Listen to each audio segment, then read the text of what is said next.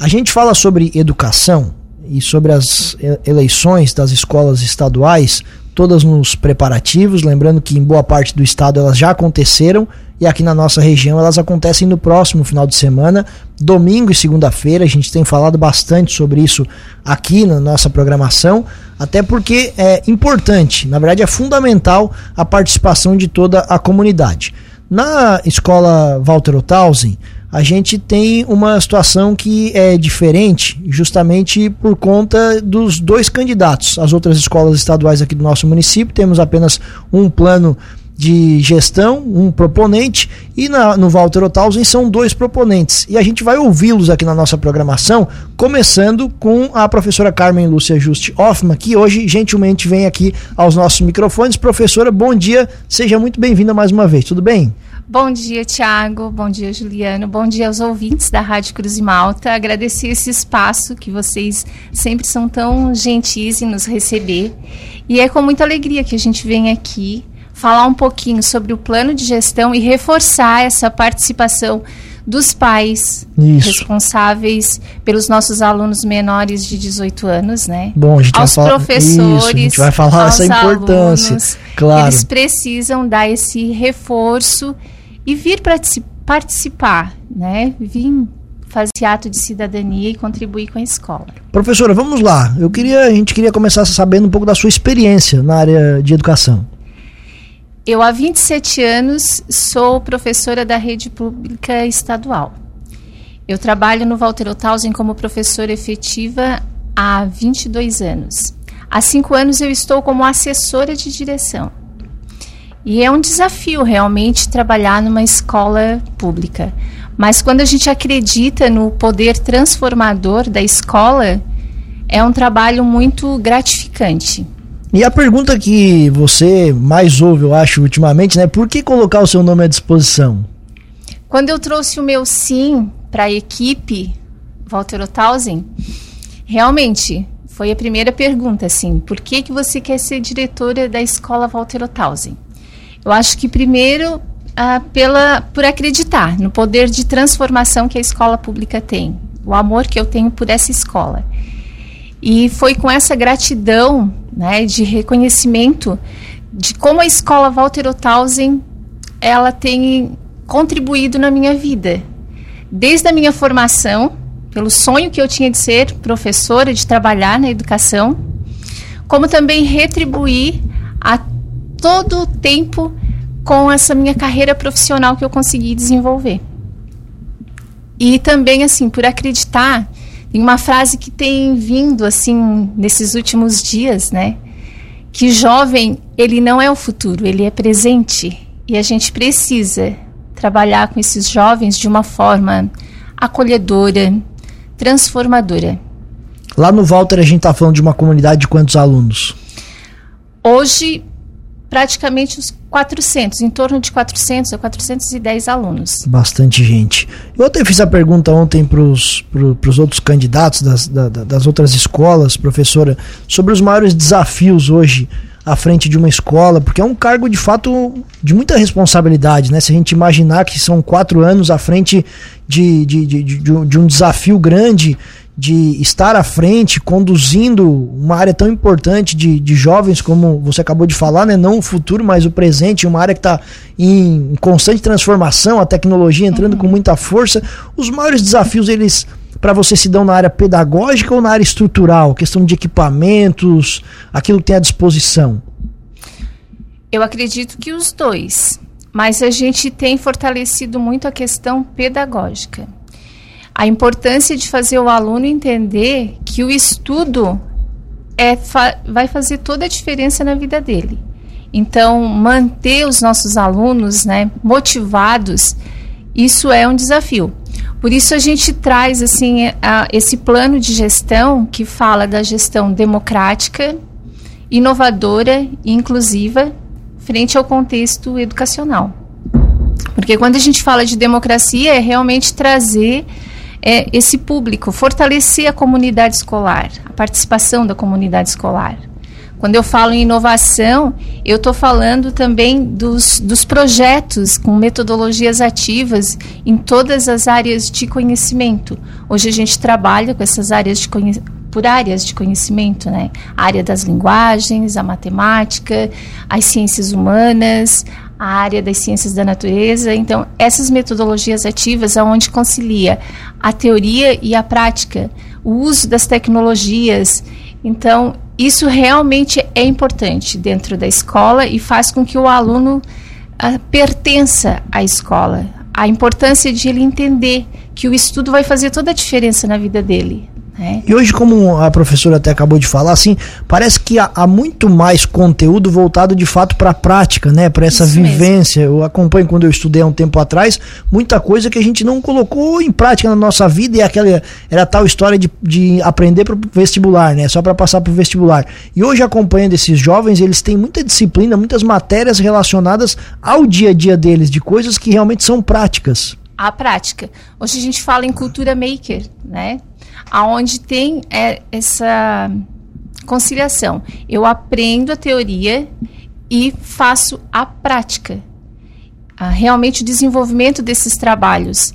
A preocupação com a sustentabilidade, com o meio ambiente, com o meio social, a nossa participação em campanhas sociais, né, de, de trazer esse reconhecimento é muito importante.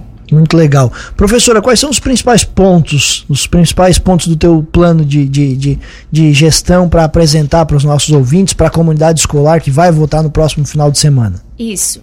Então, assim, ó, o plano de gestão democrático, a inovador, inclusiva, ele teve uma participação espontânea muito bacana, assim, do, dos professores, de alunos, a gente ouvindo essas ideias, recebendo essas ideias, a gente pôde estruturar dentro da dimensão pedagógica, administrativa, física e financeira.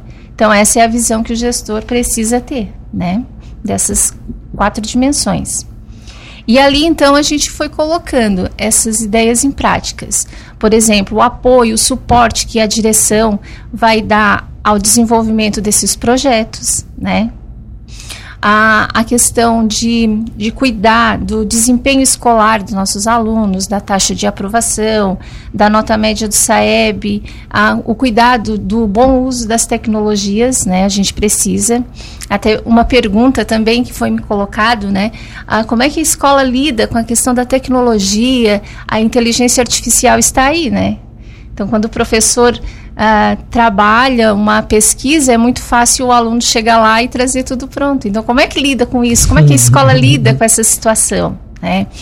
E é isso, eu acho que numa época em que a gente ia para uma biblioteca e trazia uma pilha de livros para pesquisar, hoje o aluno tem toda a informação na palma da mão através de um smartphone.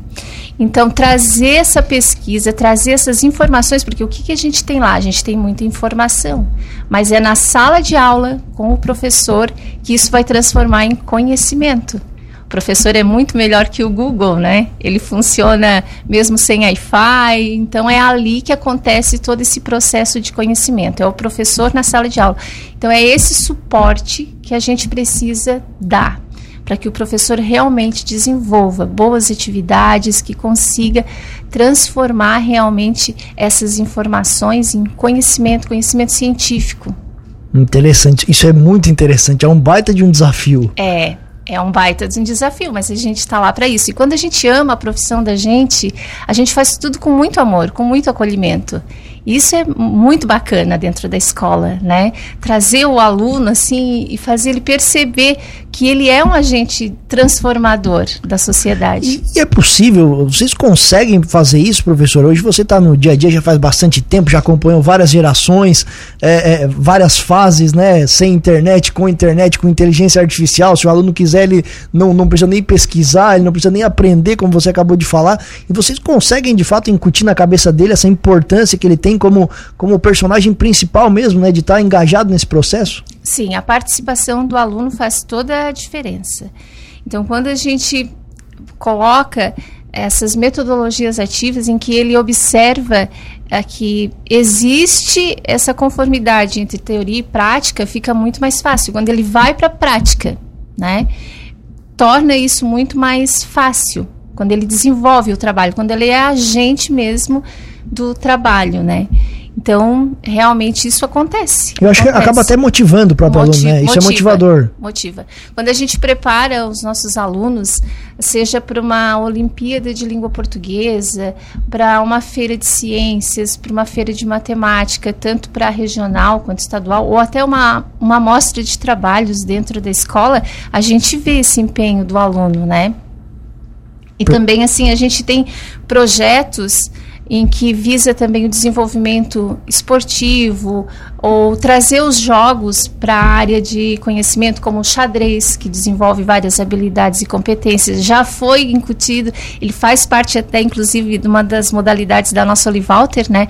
Mas este ano em específico foi feito um desafio muito bacana e a gente pretende dar continuidade a esse projeto. O projeto do Cubo Mágico também, para desenvolver essas competições, né? A incentiva a participação nas modalidades esportivas que a FESPORT nos oferece e ampliar realmente isso, né? Dinamizar o espaço da escola num espaço acolhedor, um, um, ambiente saudável. Até desculpa eu te interromper, professor, mas justamente sobre isso é uma dúvida que a gente tem aqui com relação à estrutura, né? Hoje do Walter que está passando por essa uhum. situação de reforma, tal. Vocês consideram ok? Tem muito a melhorar ainda? Vocês vão voltar daqui a pouco, eu acho, em definitivo para a escola. Vamos. Como é que está esse esse ponto aí em relação à estrutura de vocês?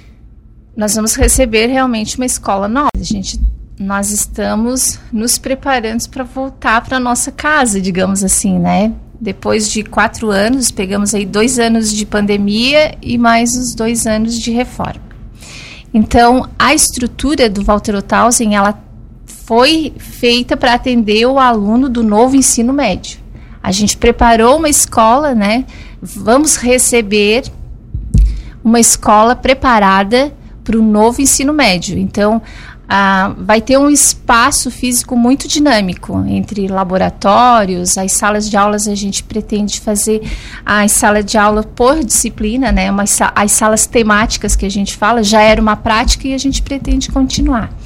Então, tudo isso para favorecer esse ambiente de estudo, de conhecimento, de produção.